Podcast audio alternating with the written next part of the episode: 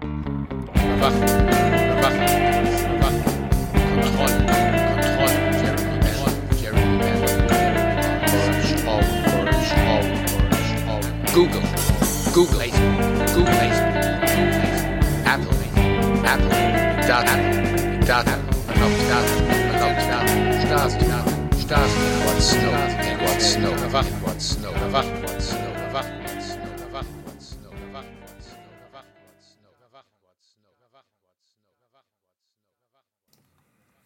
Herzlich willkommen zur 26. Folge der Berichte aus Panoptopia.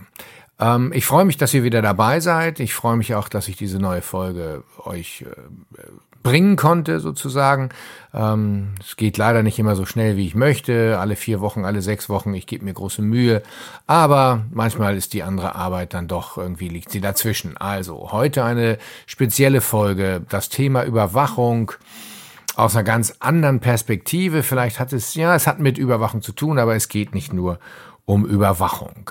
Ich bin vor einiger Zeit aufmerksam geworden auf einen Sonderforschungsbereich, der an der LMU in München äh, beheimatet ist und der sich mit Vigilanzkulturen auseinandersetzt. Tolles Thema. Ähm, Vigilantismus, Vigilanz, ähm, das Aufpassen, auch das äh, ja durchaus ein Thema für die Überwachungsforschung, für die Surveillance Studies.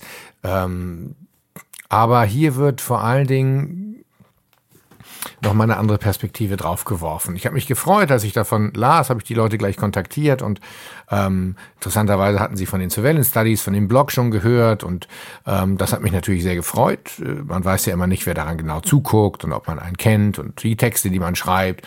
Insofern ähm, fand ich das schon riesig, habe mich gefreut und habe dann gedacht, naja, ich müsste mal mit denen ein Interview machen. Nun sind das dermaßen viele Forschungssubprojekte in diesem Sonderforschungsbereich, ähm, der, da, dass die Auswahl ein bisschen schwer fiel. Mit wem soll ich mich unterhalten? Habe also ein bisschen äh, per E-Mails geschickt, mich mit dem Sprecher äh, unterhalten, hab, hatte auch mal ein Vortreffen mit dem Sprecher ähm, und habe mich länger mit ihm unterhalten, was es eigentlich ist und Austausch. Total netter Typ. Und äh, habe dann gesagt, okay, ich möchte ein paar Leute, vielleicht können wir ein Gespräch mit mehreren Leuten machen. Und dieses Gespräch habe ich geführt ähm, genau mit dreien Leuten, unter anderem mit dem Sprecher und mit zwei wissenschaftlichen Mitarbeiterinnen, die äh, zu bestimmten Projekten arbeiten. Und diese Projekte werde ich euch heute vorstellen. Wir haben ein langes Gespräch geführt und es geht durch die Geschichte. Ähm, es geht um Whistleblowing. Ähm, es geht um, um, um ja, Vigilanz als grundsätzliches äh, äh Phänomen in, in der Geschichte von, von Gesellschaften. Ähm, was ist das eigentlich? Womit beschäftigt sich also sozusagen diese, dieser Sonderforschungsbereich? Ich lese mal kurz vor aus einem Sonderheft, das Sie rausgebracht haben, äh, aus den Mitteilungen von Januar 2020. Und da heißt es, der SFB untersucht die historischen und kulturellen Grundlagen von Wachsamkeit. Vigilanz steht für die Verknüpfung persönlicher Aufmerksamkeit mit überindividuellen Zielen. Dies geschieht alltäglich im Bereich der Sicherheit, des Rechts, des Gesundheitswesens und auch der Religion. Überall dort, wo wir auf etwas achten, gegebenenfalls auch etwas tun oder melden soll. Der SFB untersucht die Geschichte, kulturellen Varianten und aktuellen Formen dieses Phänomens. Da kann man viel drunter fassen. Und ja, wir haben uns auch über Corona unterhalten, denn da ist Wachsamkeit. Hm, am Anfang hieß es so ein bisschen sogar Denunziation wieder hochgekommen, aber auch Wachsamkeit ist hier unheimlich wichtig. Und das ist nicht so einfach und hat ist es an Bedingungen geknüpft ähm, und äh, verfolgt bestimmte Regeln. So, um diese Bandbreite einmal aufzumachen, äh, habe ich mir die drei Gäste eingeladen, mit ihnen gesprochen und würde jetzt sagen, ähm, hört selbst rein, habt viel Spaß und wir hören uns in Bälde wieder. Die nächsten äh, Berichte sind schon in Vorbereitung. Und meine drei Gäste stelle ich Ihnen dann im Laufe des Interviews nochmal separat vor. In diesem Sinne, viel Spaß und auf bald.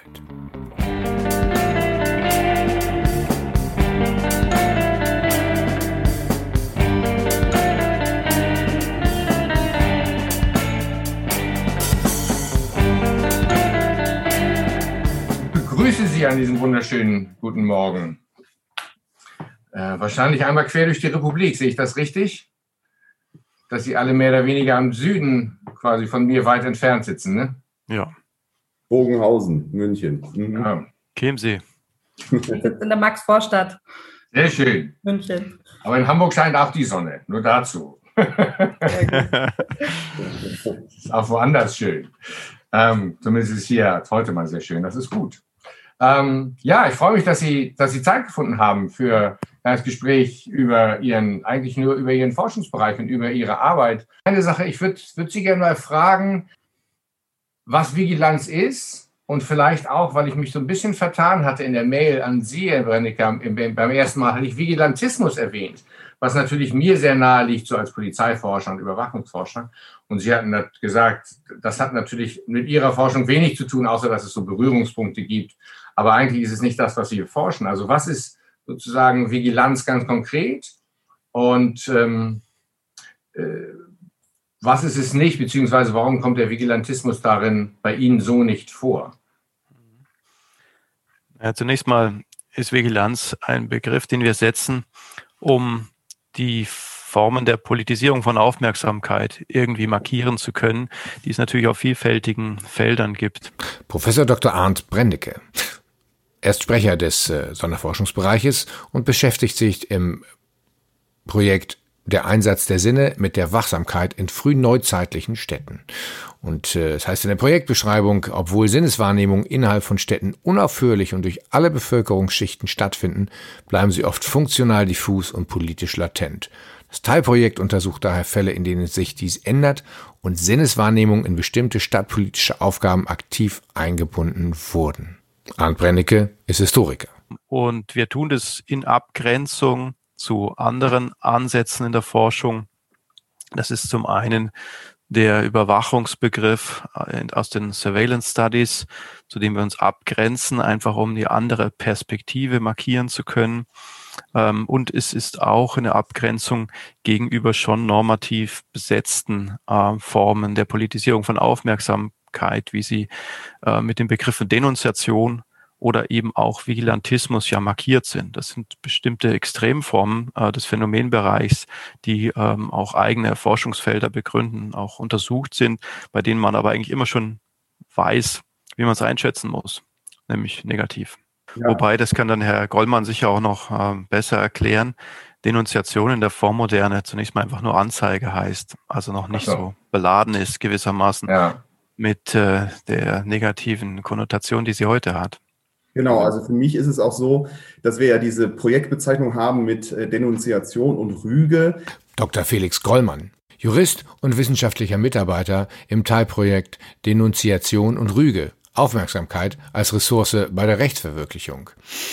Das Projekt äh, untersucht am Beispiel der Städte Nürnberg, Regensburg und Florenz, wie in frühzeitlichen Stadtgesellschaften Einwohner und Bürger an der Rechtsverwirklichung durch Denunziation und Rüge mitwirkten. Aber ähm, inzwischen ich mir eigentlich angewohnt habe, nur noch von Rüge und Denunziatio zu sprechen, weil das eigentlich die Quellenbegriffe sind, die vorkommen. Und damit gemeint ist tatsächlich relativ wertneutral. Und das ist auch sehr lange noch so, bis teilweise ins 19. Jahrhundert hinein, schlicht und ergreifend die Einleitung von Verfahren vor Strafgerichten, ohne dass damit jetzt irgendwie tatsächlich eine, irgendwie eine Wertung verbunden ist. Ja, das heißt, ähm, es geht im Prinzip einfach um ein strafprozessuales Institut, so wie es auch heute noch ähm, ganz geläufig ist.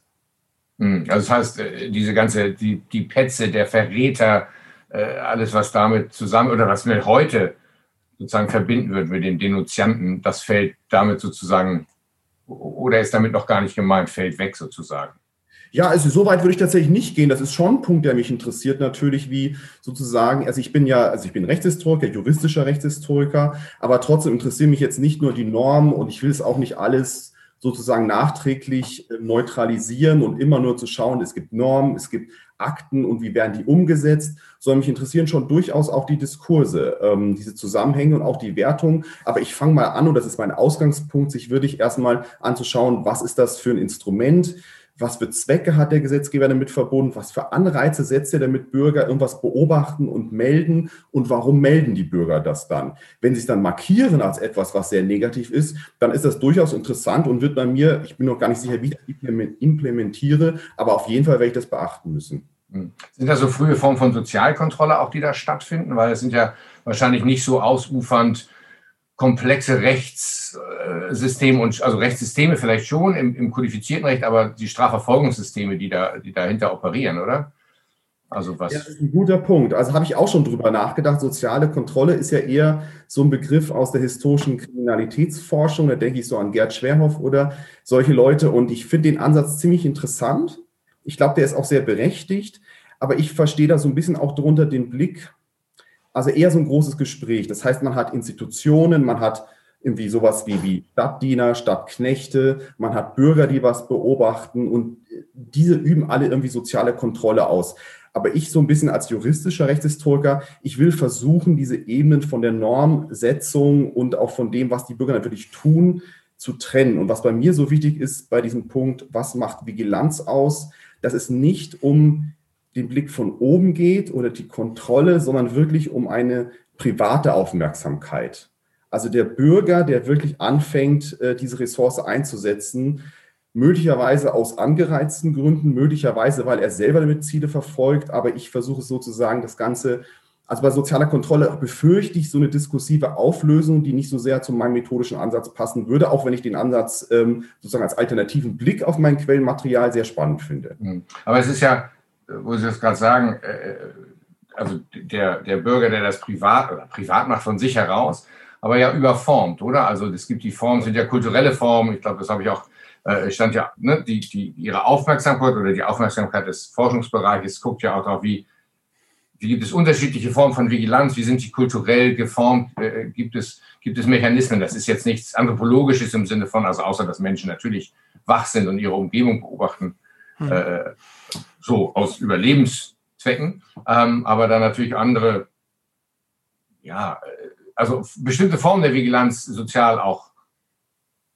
herausbilden, die an anderen Stellen unterschiedlich funktionieren. Wir hatten uns ja darüber unterhalten, Herr Brennecke, mit diesem ähm, Beispiel auf Santo Domingo, äh, mit dem spanischen König, der nicht anwesend ist, aber man muss ihn immer fragen. Ich fand das ganz gut. Äh, ich habe mir das so schön behalten, weil das so, so, ein, so ein nettes, so diese Fernanwesenheit, aber dann doch nicht und zu sagen, der, ne, der muss erst drauf gucken. Ähm, genau, vielleicht kann man daran nochmal auch ein bisschen diese Abgrenzung von Sozialkontrolle, äh, Forschung ähm, leisten, die, aber das hat Herr Gollmann ja auch schon gesagt, natürlich wertvoll ist und äh, tolle Ansätze enthält. Ähm, aber es vom, schon vom Begriff her hm, ist es gewissermaßen konzentriert auf ähm, so eine Perspektive einer Art Naturzustandssituation, wo sich Leute gegenseitig angucken. Ja, also die kann man reduzieren bis auf, da sitzen zwei auf dem Stuhl gegen, gegenüber und gucken sich an und die kontrollieren sich natürlich auf eine gewisse Weise, ohne dass sie es vielleicht intendieren. Ähm, permanent. Ja, weil sie einfach eine Aufmerksamkeit für das Tun des anderen entwickeln und ähm, der andere oder die andere äh, das weiß und sich auch so verhält, dass sie hm, sozusagen bestimmte Reaktionen auslöst und andere eben vermeidet. Ja, das ist so eine Art, könnte sagen, Naturzustandsbasiskonstellation. Äh, der Witz ist aber, ähm, das ist eher konstruiert. Es ist fast immer historisch eine Überformung und eine Rahmung gegeben, in der bestimmte Anschlussmöglichkeiten ähm, geboten werden oder da sind. Also zum Beispiel, dass man sich dann doch an einen Dritten wendet, der vielleicht mächtiger ist. Ähm, und dieser Dritte oder diese dritte Instanz, die kann unterschiedliche Formen annehmen. Er kann ja in der religiösen Vorstellung auch äh, ein Dämon oder ein Gott sein. Ähm, das kann natürlich aber auch ganz klassisch eine Institution sein, an die man sich wendet. Und jetzt muss man sich diese Konstellation angucken, ähm, die diese Basissituation rahmt. Und das Spannende an Vigilanz ist, oder das ist zumindest die Absicht, dass wir damit äh, in unserem Modell immer schon sagen, ja, da gibt es diesen Sprung gewissermaßen, diesen, dieses zum Beispiel eine Kommunikation zu dieser äh, Institution, zu diesem Dritten, ähm, die das Spiel verändert. Also die aus dieser sagen Basislinie zwei Leute letztlich ein Dreieck macht, ja, sozusagen in einer Art ganz einfachen geometrischen äh, Variante. In der Wirklichkeit ist das immer viel, viel komplizierter als ein Dreieck, aber so kann man sich mal vorstellen. Und das Schöne an der Insel ist, da hat man so eine Art Naturzustand. Ja, das sind Menschen, die haben verschiedene Interessen und die könnten sich jetzt äh, sozusagen äh, könnten sich bis aufs Messer bekriegen äh, und um ihre Interessen durchzusetzen. Aber sie haben immer noch eine weitere Option. Und das ist die Einschaltung eines Dritten, eines Dritten. Und in der kolonialen Situation ist das eben so grotesk, weil dieser Dritte so unglaublich weit weg ist, auf der anderen Seite der Welt sitzt, aber trotzdem eine Option bleibt, solange man eben Briefe schreiben kann und solange man die Erwartung pflegen kann, dass der vielleicht irgendwann ein Schiff sendet und den anderen absetzt oder die andere Gruppe schwächt. Interessant ist auch die, also ne, die, die, die Zeitdimension, die das hat.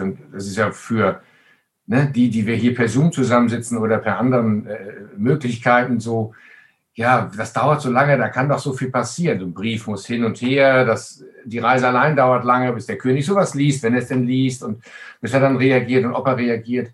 Ähm, da sind so manche Geburtstage drüber gefeiert worden. Und mhm. ähm, das heißt, es gibt immer auch eine, eine, eine Vigilanz, man könnte sagen, zweiter Ordnung. Äh, also es geht nicht nur darum, einfach mal zu gucken oder zu auch übrigens ja riechen oder horchen, was die anderen so tun, ähm, sondern immer auch mit zu antizipieren, ob sie und wie sie sich an Dritte wenden und was das für Effekte im Zeitverlauf haben könnte. Ja, also eine juridische Option, die besteht, die hat ja eine Wirkung, auch wenn keiner zu Gericht geht, weil dann alle wissen, man könnte es tun. Mhm. Ja, also die Potenzialität ähm, ist dann eben eine andere durch eine solche Rahmung und schon allein das verändert natürlich ähm, die Verhaltensoptionen der Beteiligten.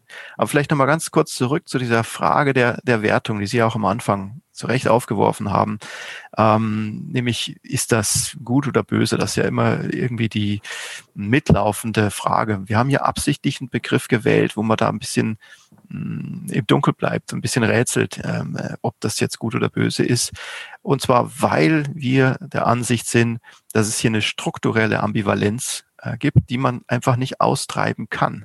Ja, das ist ein Instrument, was immer offen ist für unterschiedliche Interessen und unterschiedliche Nutzungen, sowohl für die Leute da unten wie auch für die Institutionen oder wer auch immer dann sozusagen damit hinzugeschaltet wird. Und am deutlichsten kann man es vielleicht an einem modernen Beispiel beim Whistleblowing zeigen, zu dem ja auch Frau Wienhausen ähm, arbeitet. Vielleicht können Sie auch mhm. einfach dazu was sagen. Also absolut, wenn ich da ähm, gleich einhaken darf. Ähm Dr. Elke Wienhausen-Knitschewitsch. Sie ist wissenschaftliche Mitarbeiterin im Teilprojekt Bewertungsambivalenz im Whistleblowing-Diskurs. Ein für uns sehr interessantes Thema. Das Teilprojekt untersucht nämlich die Bewertungsambivalenz von Whistleblowing im rechtspolitischen Diskurs der Bundesrepublik aus einer diskursanalytischen Perspektive in einem mehrstufigen Auswertungsprozess. Und dabei geht es nicht, betone ich, nur um Edward Snowden, auch wenn Edward Snowden ikonenhaft hier auf der Webseite mit Bild vertreten ist. Whistleblowing äh, kann wahrscheinlich in dem SFB als, als äh, modernste Form der Vigilanz oder modernste Spielart der Vigilanz verstanden werden. Und wir untersuchen hier konkret nicht das Phänomen Whistleblowing, sondern eher die Bewertungsambivalenzen im rechtspolitischen Diskurs. Also wir schauen uns an, wie auf der parlamentarischen, aber auch außerparlamentarischen Ebene über Whistleblowing gesprochen wird. Und wie Herr Brendecke gerade schon angesprochen hat, es ist so eine Wertigkeit, ja, gut und böse. Ja. Whistleblower werden häufig betrachtet als ähm, Helden, ja, moderne Helden, die heroisch äh, Fehlverhalten aufdecken oder auch Straftaten aufdecken im Wohle der Allgemeinheit. Und auf der anderen Seite aber dann wiederum als Denunzianten oder Verräter, die ähm, sozusagen ja den, den Kollegen verraten oder auch den Vorgesetzten verraten.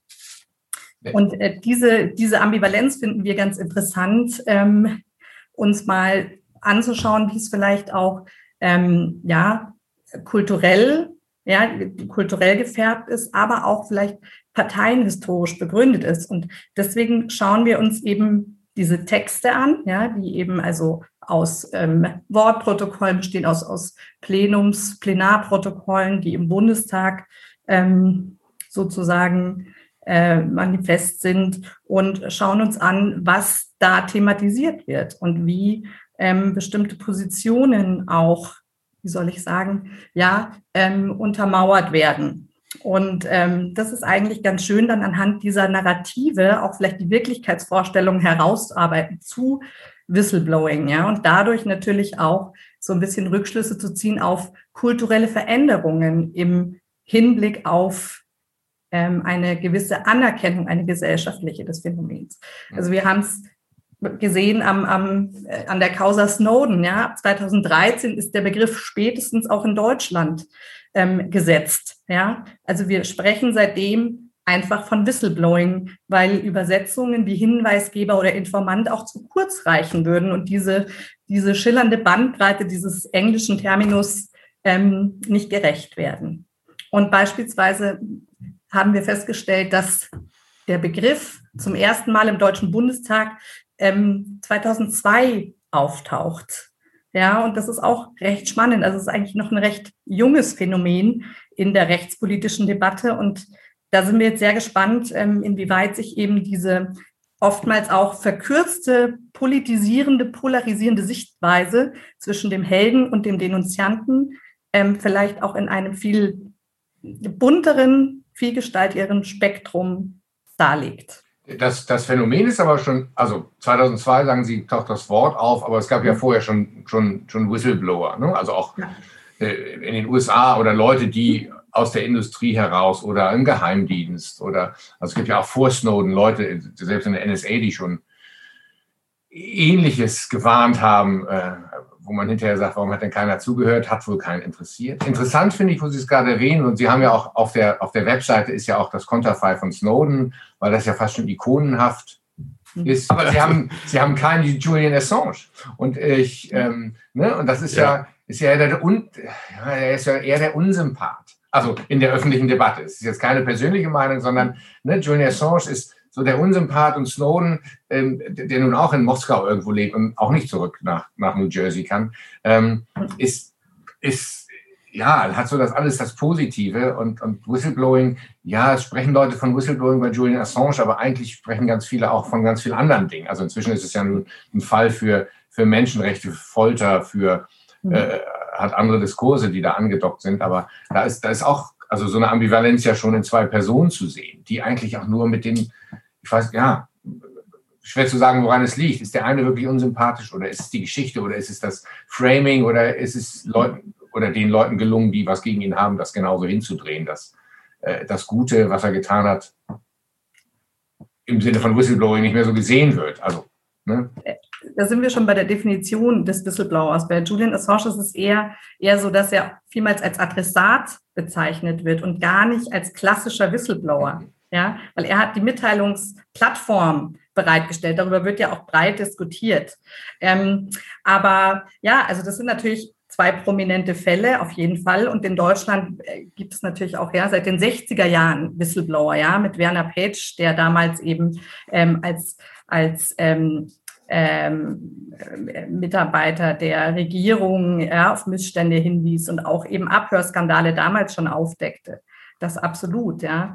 Ähm, aber interessant ist, weil Sie eben Julian Assange erwähnen und Snowden, ja, Snowden als Ikone des Whistleblowing. Interessant ist, dass in diesem Zuge einfach viel mehr die Personen, ja, über Personen gesprochen wird, als viel, viel weniger über den Gegenstand oder auch über die, die, ähm, den, die Missstandsqualität oder den Missstand an sich. Also es ist so eine, so eine Verschiebung von, von der gegenständlichen Gegenstandsebene auf eine Akteursebene stattfindet in den Diskursen um Whistleblowing. Und das finden wir ganz interessant und ähm, werden wir auch in, in Zukunft noch weiter beleuchten wollen.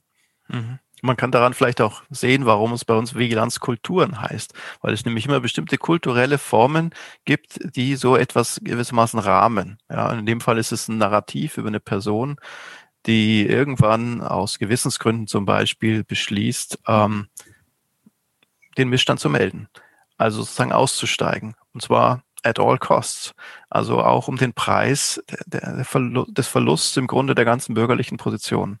Ja, und das ist natürlich ein extrem mächtiges, äh, eigentlich letztlich ein Opfernarrativ für die anderen. Insofern ist es auch spannend, wie ähm, nicht nur jetzt im Journalismus oder in der Politik oder im Recht, sondern auch insgesamt kulturell, also in Narrativen, in Romanen, vor allem aber auch in Filmen, so etwas gerahmt wird.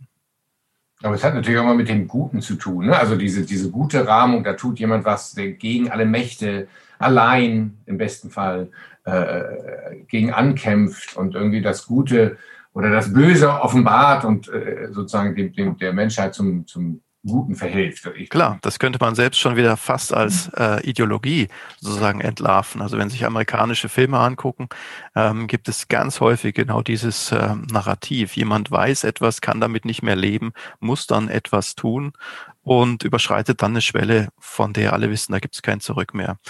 Und dann ähm, ist aber interessant, wie der Pfad sozusagen weitergezeichnet ähm, wird, also in, in verschiedenen sozusagen Narrationsvarianten. Ähm, das Spannende ist, das ist jetzt nicht nur ein rezentes Phänomen, wo man sagen kann, ja, das ist die US-Kultur, sagen wir mal ab den 70er Jahren oder so, ja, wo nach äh, Watergate und ähm, äh, nach dem Vietnamkrieg auch eine bestimmte kultureller Wandel und eine bestimmte neue Forderung an die Politik kam sondern es ist ja eine sehr, sehr lange Geschichte. Ähm, und genau das ist letztlich auch hm, der Ansatzpunkt des äh, SFBs zu sagen, wenn ein Phänomen so lange und so persistent ähm, ist, dann ist es nicht etwas, was irgendwie zum Beispiel von einem speziellen Medienwandel abhängt. Der Medienwandel verändert natürlich die Konstellation, aber die Konstellation war vorher irgendwie schon gegeben. Ja, und unser ältestes Beispiel ist eben aus dem Assyrischen Reich.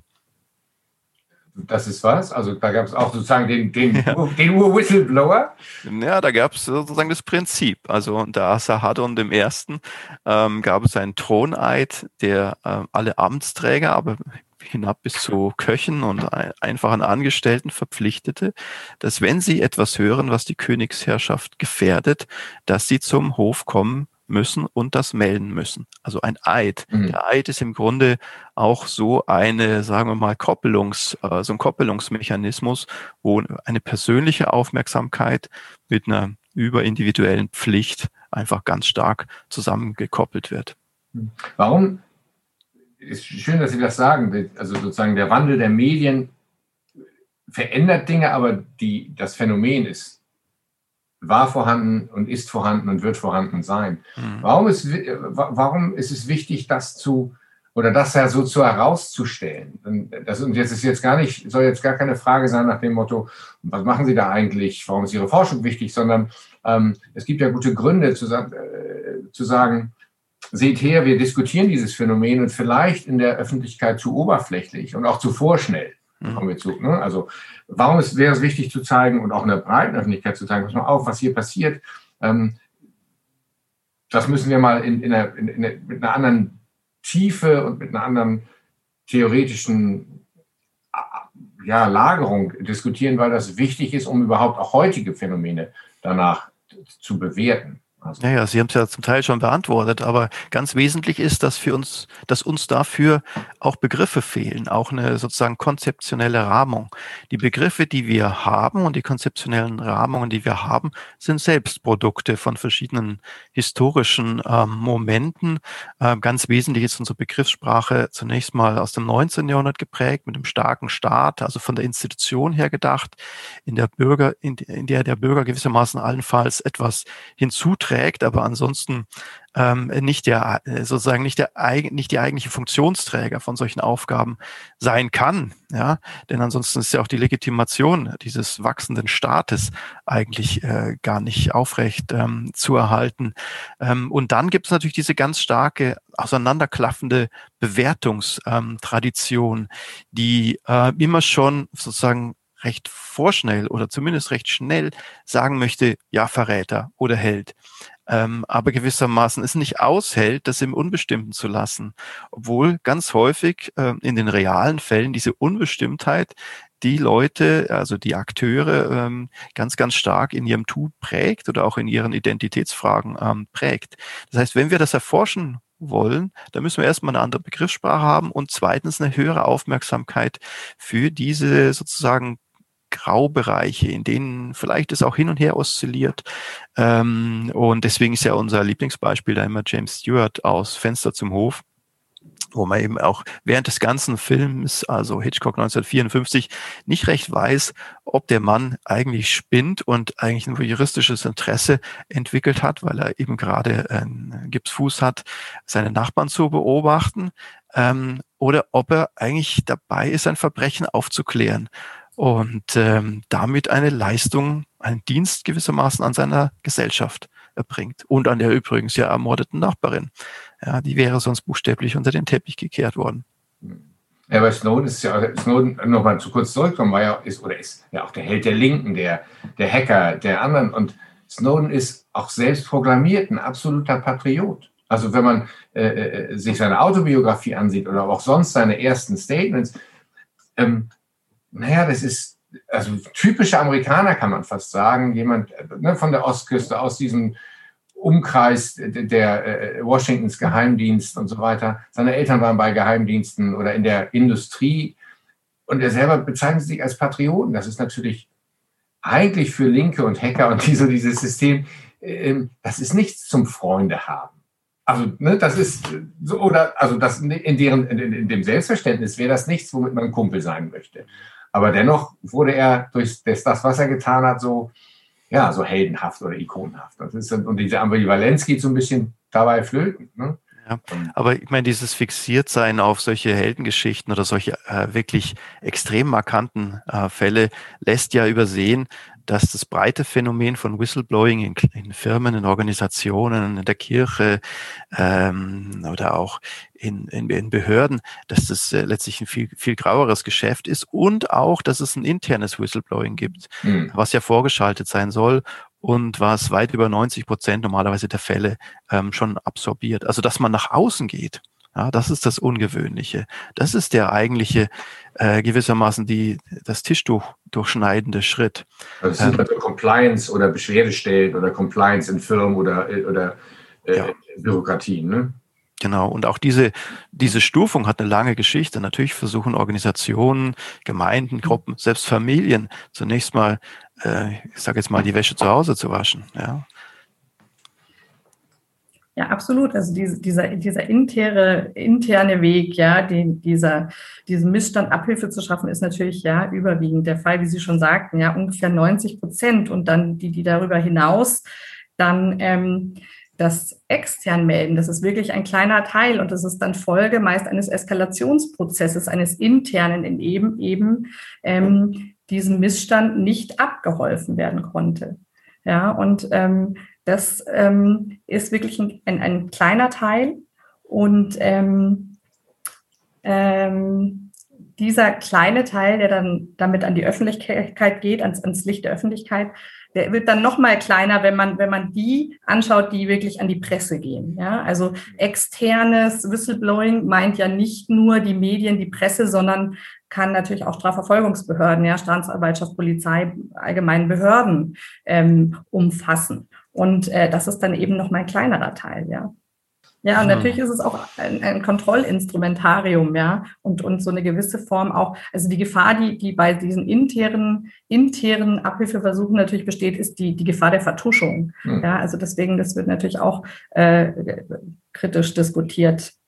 Das ist ja der Vorwurf sozusagen von außen, ihr macht da nichts und gerade so Rassismusgeschichten. Herr Greumann, Sie wollten gerade was sagen. Ja, ich wollte auch sagen, also man muss ja auch, ähm, man darf sich von diesem Etikett äh, Whistleblowing auch nicht zu sehr auf die Schiene setzen lassen, dass es jetzt was total gegenwärtig ist. Ich finde, da gibt es auch gewisse formmoderne Elemente darin, dass wir nämlich sowas haben wie eine Idee, dass im Unternehmen so eine Art Konfliktlösung stattfindet, bevor wirklich der Staat eingreift. Und als Jurist mhm. finde ich das heutzutage ja schon fast problematisch. Der Staat, der Staat segnet das ja auch mit dieser, wie heißt es, Whistleblowing-Richtlinie jetzt von der EU auch so ein bisschen ab. Wenn die Sachen vorgeklärt werden im Unternehmen und es sind vielleicht sogar Verstöße gegen Normen, also Ordnungswidrigkeiten oder Straftaten, dann ist ja auch eine gewisse, also ich will jetzt nicht sagen Erosion, aber zumindest das Gewaltmonopol wird ja nicht mehr voll durchgesetzt. Die Unternehmen klären Sachen selber, die eigentlich teilweise im öffentlichen Interesse liegen sollten. Das finde ich ist sehr spannend und äh, sehr ambivalent. Aber ich glaube, in der Gegenwart gibt es eine starke starken Hang, äh, den Staat zurückzufahren und Konflikte wieder anders zu lösen. Zum Beispiel auch im Bereich von privaten Sachen werden Zivilgerichte ja nicht mehr mit den äh, Konfliktlösungen beauftragt, sondern gibt es irgendwelche außergerichtlichen Dispute Resolutions, so wie wir es eigentlich in der Vormoderne ganz häufig haben. Und da finde ich, muss man auch zu sehr, sozusagen, darf man nicht zu sehr sich auf ähm, diesen Blick einnehmen, ja, der Whistleblowing neu, aber teilweise ist auch, habe ich fast den Eindruck, ist die Rückkehr zu was Altem. Ich, ich, ich, war mir jetzt nicht ganz sicher, ähm, sehen Sie das als, oder ist das erstmal nur eine Feststellung, dass sowas passiert? Als ich arbeite als Mediator und Moderator, auch, auch in Unternehmen, also ne, bevor das Arbeitsgericht eingeschaltet wird, gern, viel auch an der Uni. Ähm, aber auch in, in anderen Sachen äh, und freue mich natürlich gerade drauf, wenn nicht alles immer bei Gericht landet. Also A, weil ich dann zu tun habe, B, weil ich das, weil ich auch davon überzeugt bin, dass nicht, dass vor Gericht nicht immer gute, nicht immer gute Entscheidungen, also nicht, nicht, weil die Richter nicht gut entscheiden, sondern weil die Entscheidung, die vor Gericht getroffen wird, manche Konflikte einfach nicht gut bearbeitet. Es gibt einen Gewinner, es gibt einen Verlierer. Würde ich auf jeden Fall zustimmen. Ich habe ähm, jahrelang an der, bei der Stadt München gearbeitet als Prozessvertreter und äh, war da auch zuständig für Arbeitsgerichtsverfahren in der ersten Instanz. Und da ist es ja auch so vorgesehen, gerade bei den Arbeitsgerichtskonflikten, ja. dass es sowas gibt wie die Mediation, teilweise ja auch mit einem Arbeitsrichter, der dann aber nicht befugt ist, sozusagen juristisch zu entscheiden, sondern er darf ja nur vermitteln. Also ich glaube schon, dass es natürlich Konflikte gibt, ähm, die durchaus durch einen nicht gerichtlichen Ansatz vielleicht sogar besser gelöst werden mhm. können. Also insoweit ist es vielleicht sogar eine realistische Reduktion ähm, der staatlichen Zuständigkeit, wenn man sieht, manche Sachen kann der Staat mit seinem obrigkeitlichen Blick gar nicht so gut selber bewältigen. Mhm. Es, äh, dabei, Sie hatten das vorhin schon gesagt, fällt mir noch eine zweite Sache an, dieses, also einerseits Vigilanz ist ja in so einer Herr, Herr Brennig sagte das mit der Ausbau des Staates, äh, man braucht das ja, ne, um den, den Staat groß zu machen. Aber ist Vigilanz nicht auch eine Methode gewesen oder auch immer noch, um den Staat zurückzudrängen oder die Macht, den Herrscher, wie, auch immer, wie auch immer die Macht daherkommt, jetzt auch als verfasster Staat oder als, als, als äh, Königstum oder was auch immer, ähm, sozusagen, dass der Bürger, also eine, eine, Kontrolle von unten sozusagen, um zu sagen, okay, wir regeln hier alleine, wir passen auf uns auf und wir halten euch draußen, also sozusagen anarchische Abwehr könnte man fast sagen, ähm, äh, dass auch, auch Vigilanz dazu dienen könnte oder diese Funktion mit. Ja, das ist absolut hat. richtig. Also vielleicht nochmal eine Korrektur. Man braucht, also das ist nicht äh, ein Erbe des 19. Jahrhunderts, dass wir den Vigilanzbegriff haben, sondern sozusagen durch die institutionelle Rahmung, die wir haben, sind uns solche Mechanismen aus dem Blick geraten. Ja, da gibt es gewissermaßen verschiedene, äh, auch zum Teil arbiträre Gründe, warum das so ist. Also zum Beispiel im Recht oder sowas ist es äh, wirklich gegen den Strich gedacht, jetzt mal von den Akteuren und deren Rechtsbewusstsein auszudenken. Ist jetzt auch da schon äh, lange Tradition, sich damit zu beschäftigen. Aber das konzeptionell sozusagen auf ein höheres Niveau zu fahren, das ist ja die Absicht eines solchen ähm, Ansatzes. Und ja, ähm, das gibt auch so etwas wie eine Gegenkraft, wenn man, äh, wie, wenn man Vigilanz sozusagen richtig einstellt. Ähm, es gibt den französischen Historiker Pierre Rosan Vaillant, der das ähm, systematisiert hat und von einer Art Demokratiereserve spricht. Also die immer dann einzutreten hat, wenn die an sich dafür vorgesehenen Institutionen, also Parlamente und so weiter, ähm, an die Leistungsgrenze kommen oder ihre Aufgaben nicht ähm, erfüllen. Ähm, und ähm, diese Demokratiereserve ist einerseits natürlich kognitiv immer da, ja, weil die Leute sehen, hören, riechen ja natürlich unglaublich viel mehr als was sozusagen äh, eine Instanz jeweils jemals leisten könnte. Ja, das ist einfach eine gestreute äh, kognitive Wahnsinnsleistung, ja, ähm, die da ja vorhanden ist, aber die ist eher extrem diffus. Deswegen braucht es zweitens natürlich immer die äh, sozusagen Angebote in Hinsicht auf die Frage, wie man das äh, koppeln, orientieren, ausrichten ähm, kann und wie das auf, aus, aus dieser diffusen Kognition gewissermaßen eine funktionale werden kann. Und da wird es natürlich politisch. Ja, äh, da wird es extrem politisch, weil sie dann Unterscheidungen setzen müssen, weil sie Wertungen setzen müssen, weil sie Folgeeffekte auslösen, die vielleicht äh, on the ground gar nicht äh, sozusagen durchkalkuliert werden können und, und, und. Ich kann, also das ist jetzt vielleicht ein Kurzschluss nicht, aber zumindest ein, irgendwas, was ich, ich habe gerade ein Buch gelesen von einem ihrer ehemaligen Kollegen, wahrscheinlich von der Uni in München, also jetzt nicht direkt, einen Ethnologen, ähm, Hermann Amborn, das Recht als Hort der Anarchie. Ähm, ist ein relativ kleines, relativ kleines, kurzes Buch bei Mathis und Salz erschienen, noch nicht lange her, zwei, drei Jahre.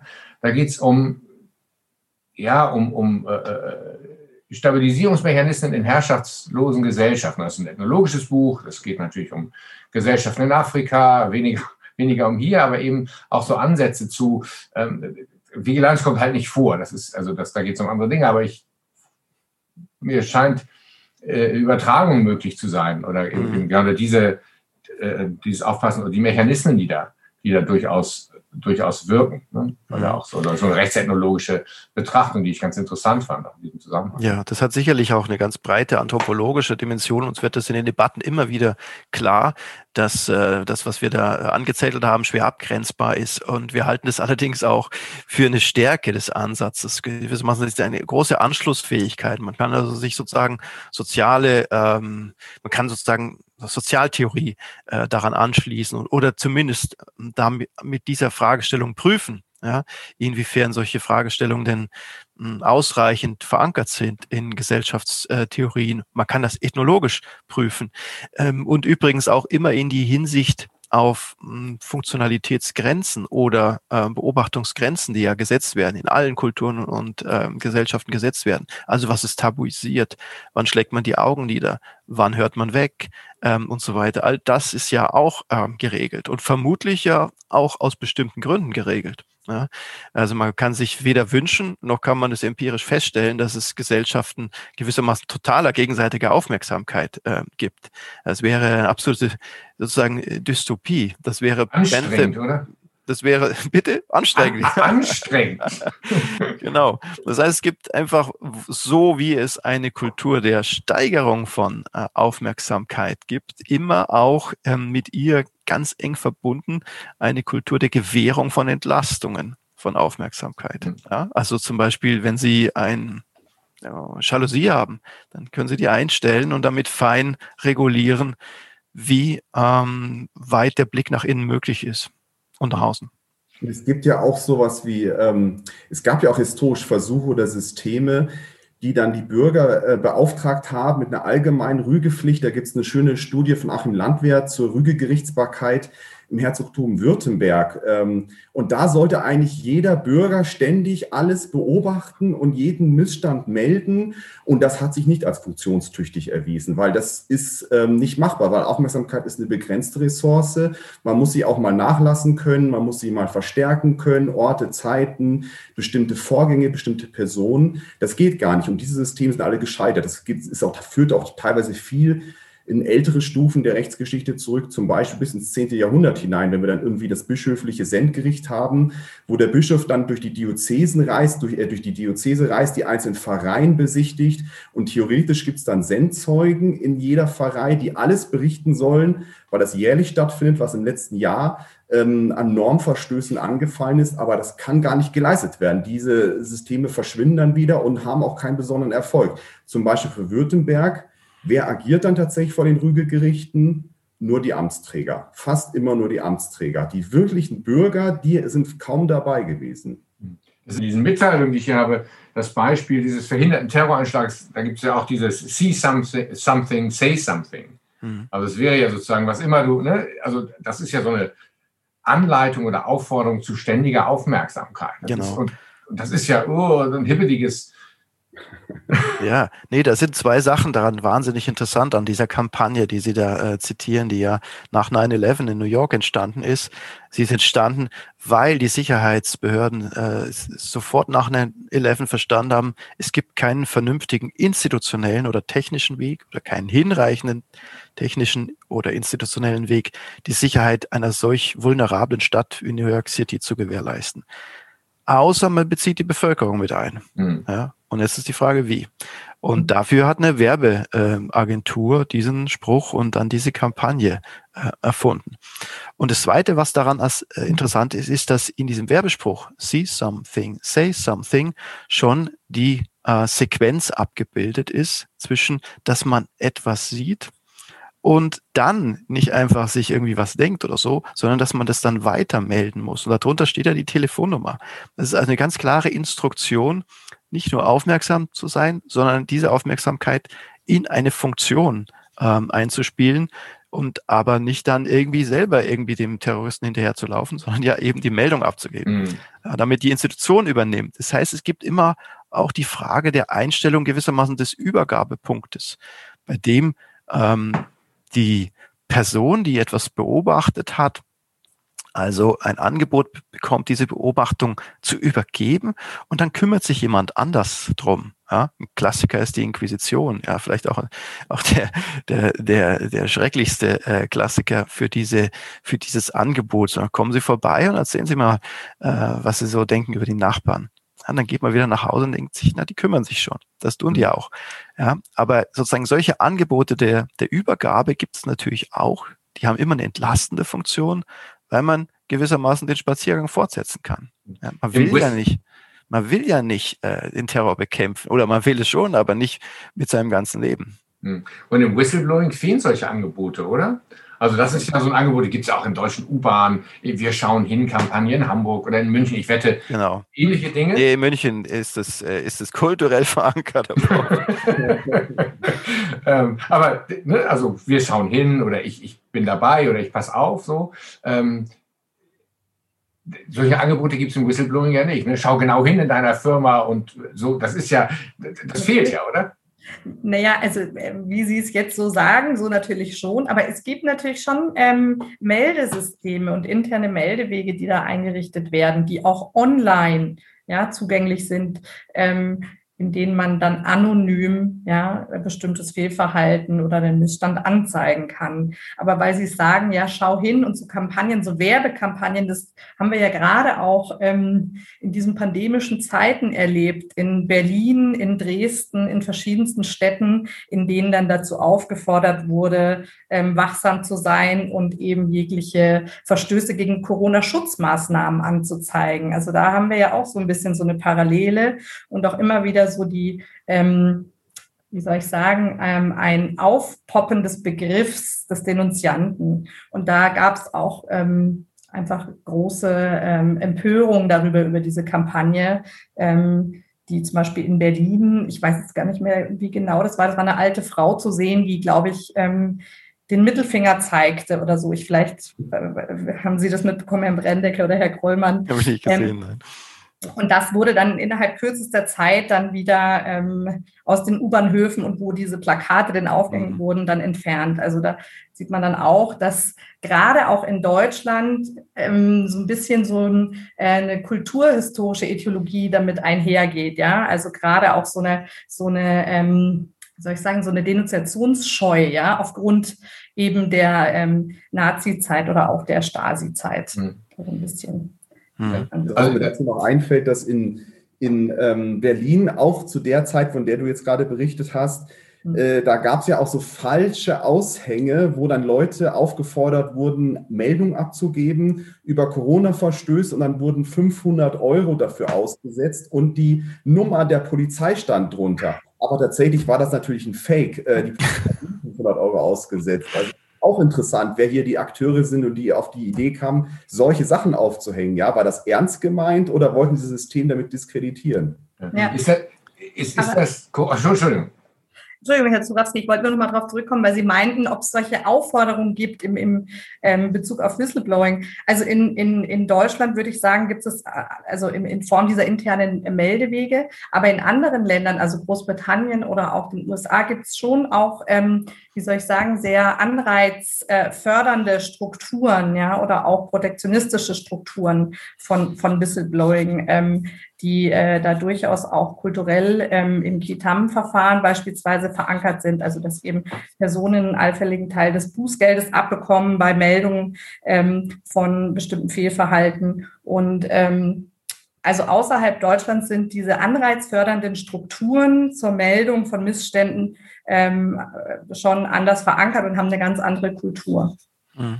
Ich glaube, es kommt auch auf die Sektoren drauf an. Also in hochsicherheitsrelevanten Bereichen gibt es da einen höheren Grad ähm, sozusagen an Sensibilisierung und auch an Professionalisierung. Ich habe gestern mit einem ähm, Manager von BASF zufällig gesprochen über das Thema und der sagte, ja, bei uns in der Firma gibt es überall so Sticker, ähm, weil eben das so ein Hochrisikobereich ähm, ist, ähm, jetzt so ein Chemiebetrieb, ähm, da kann halt ganz viel schief gehen. Also ich sage jetzt mal Notre Dame, also die eine Zigarette, die man auf dem Dachstuhl raucht, ähm, ist dann halt doch nicht so gut zu tolerieren vielleicht ähm, oder in, in so einem Betrieb zu tolerieren. Also da muss man gewissermaßen tatsächlich die Vigilanz hochziehen und muss auch ähm, damit so eine Art firmeninterne oder organisationsinterne ganz hohe Aufmerksamkeit kultivieren. Das nächste sind Krankenhäuser ähm, und äh, Krankenhausviren. Vollkommen unsichtbar, aber letztlich Produkt einer äh, sozusagen eines diffusen Versagens. Das kann sozusagen die Putzfirma sein, das kann aber auch der Chefarzt sein, der sich partout nicht die Hände wäscht. Ähm, und die müssen sich gegenseitig in irgendeiner Weise im Schach halten, damit die Wahrscheinlichkeit von Fehlern sinkt. Ja, und daran sind sie ähm, sozusagen. Und das, das äh, Fatale ist ja immer, man könnte sagen, ach, ach, lass die doch alle in Ruhe, lass sie machen. Aber nein, wenn sozusagen so eine, sozusagen so ein hoch ähm, vulnerables System ähm, von vielen verschiedenen ähm, Akteuren betrieben wird, dann müssen die gegenseitig die Aufmerksamkeit immer nicht nur auf die Sache, sondern auf das Verhalten der anderen auch ausdehnen. Das heißt, man kommt da nicht aus, die, aus dieser sozusagen Problematik kommt man nicht raus. Weder durch totale Entspannung noch, das, noch durch totale Technisierung. Also die, das wäre ja der nächste Albtraum, dass man sagt, das sollen halt dann Algorithmen, Kameras oder sonst was tun und gucken, dass der Chefarzt sich die Hände wäscht. Mhm. Ist ja nicht schöner. Ja? Ist nur also sozial also, vielleicht entspannender im ersten Moment. Aber ja, und, und solche Ideen gibt es ja, also ne, das irgendwie zu maschinisieren oder den Menschen aus der Gleichung zu nehmen oder ihn, ihn zu unterstützen. Aber weil Sie schon selber angesprochen haben, die Viren und, und Corona und Denunziation, ähm, äh, sind denn diese Zeiten, in denen wir uns gerade befinden, die alles andere als so richtig erfreulich sind, ähm, aus Ihrer Sicht, also aus dieser Vigilanzkultur und Forschung, verändert sich da was? Ich, weil Sie ja auch nach den Sinnen fragten oder sich mit den Sinnen beschäftigten. Mhm. Ne? Äh, äh, die Sinne kann man ja auch Messsinne, wenn man das mal weiterdenkt, die De Detektion von Viren testen, äh, äh, Aufmerksamkeiten, die jetzt in Corona-Zeiten äh, ist nicht so Ihr Schwerpunkt, aber ähm, ich glaube, Sie können ja kaum durch die Gegend laufen und nicht ja, ja. über Wachsamkeit nachdenken, alle drei, die hier sitzen, irgendwie, dass Ihnen irgendwas auffällt. Das ist ja sozusagen die äh Deform Deformation professionell, die man da mit sich trägt. Ja, ganz schlimm ist das in diesem Fall. Wir sind ja 2019 im Juli eingerichtet worden ähm, und äh, ganz glücklich gestartet ähm, und alle sozusagen auch in die Archive gefahren oder an die jeweiligen Quellen ihrer Forschung. Ähm, und als dann äh, diese Corona-Sache hinzukam, haben wir begriffen, wir sind jetzt mitten in einem Live-Experiment, was wir gar nicht veranstalten wollen und was wir natürlich auch nicht unbedingt abbilden können in den einzelnen Agenden der jeweiligen Teilprojekte. Aber ähm, es hat sich doch auch gezeigt, dass bestimmte ähm, Grundüberlegungen, die wir in unser Modell eingebaut haben, dass die richtig sind. Ähm, also letztlich haben sich Hypothesen ähm, bestätigt. Das eine ist, äh, also drei Dinge will ich da nennen. Das eine ist, ähm, dass wir bisher in der Forschung zu stark nur auf den optischen Sinn ähm, fokussiert sind. Also es gibt so einen Optizismus, der auch was mit der Foucault-Rezeption, mit der Kameratechnologie, mit den Medien und so weiter, Sie wissen da wahrscheinlich besser Bescheid als wir drei zusammen, äh, zu, äh, zu tun hat. Und dabei ist gewissermaßen die Leistungsreichweite der anderen Sinne, zum Beispiel des Geruchssinns, gerade im äh, medizinischen oder auch anderen Bereichen, ähm, oder auch des Gehörsinns, ähm, ist, ist sozusagen Hintergrund geraten. Das zweite ist, wir haben immer gesagt, es hängt stark von Raumkonstellationen ähm, ab. Also hier gibt es ja keine, es sind ja nicht gewissermaßen Techniken im Vordergrund, sondern Menschen. Und jetzt geht es ganz stark darum, in welchem räumlichen, äh, in welcher räumlichen Beziehungskonstellation die eigentlich sind. Die kann man architektonisch verändern, die kann aber auch durch Wohnstruktur und durch Öffentlichkeit und Privatheit und so weiter permanent verändert werden. Ähm, und das dritte ist Responsibilisierung, also die Leute verantwortlich machen. Wir haben immer gesagt, es braucht ja dann einen Mechanismus, der die Verantwortung ähm, in die Bevölkerung und in die einzelnen Köpfe hineinträgt. Und das kann ja nur kulturell geschehen, also zum Beispiel durch Rollenmuster, wie man sich zu verhalten hat.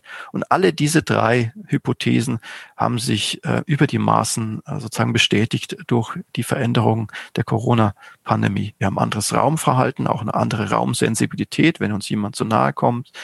Wir wissen, dass äh, wir das Virus nicht sehen können, sondern dass wir irgendwie immer über sozusagen andere äh, sozusagen andere Indizien ähm, äh, sozusagen die Wahrnehmung leiten müssen. Und wir führen uns furchtbar responsibilisiert bis hin dazu, dass das Maskentragen sozusagen ein Akt ist, mit dem wir Sorge dafür tragen, dass etwas passiert, was wir nicht sehen können, dessen Folge wir wahrscheinlich auch nicht, also sozusagen in der direkten kausalen Konsequenz sehen können und so weiter. Ja, es ist also auf äh, tragische oder bestürzende Weise wahr, was wir da theoretisch annahmen und was wir natürlich auch in der Geschichte gesehen haben. Das ist jetzt nicht aus dem Hut gezaubert.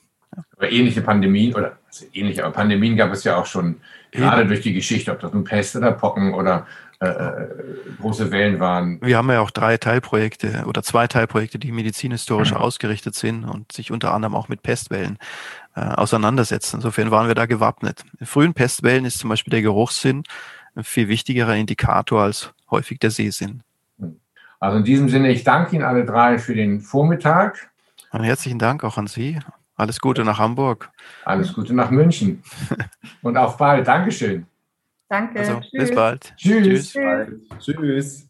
So, damit endete unser Gespräch. Wir vier hätten noch eine Weile weitersprechen können. Es war total interessant und sind ja auch nur drei Projekte von ähm, fast 15 Projekten, die in diesem Sonderforschungsbereich zusammengefasst sind. Alle hochinteressant. Die Adresse gibt's natürlich auf der Webseite. Ähm, den einen oder anderen Tipp auch noch. Um, Schaut es euch an, hochinteressantes Thema, aktuell, obwohl ähm, das Projekt sich sehr viel mit historischer Forschung beschäftigt, aber ihr werdet sehen, äh, die Bezüge zu heute, wie auch hier angeklungen sind, zum Whistleblowing oder zu Corona oder zur Überwachung ähm, äh, und zur Aufmerksamkeit in der Gesellschaft und im Alltag sind vielfältig. In diesem Sinne, wir hören uns bald wieder, passen Sie auf sich auf und passen Sie auf Ihre Umwelt auf. In diesem Sinne,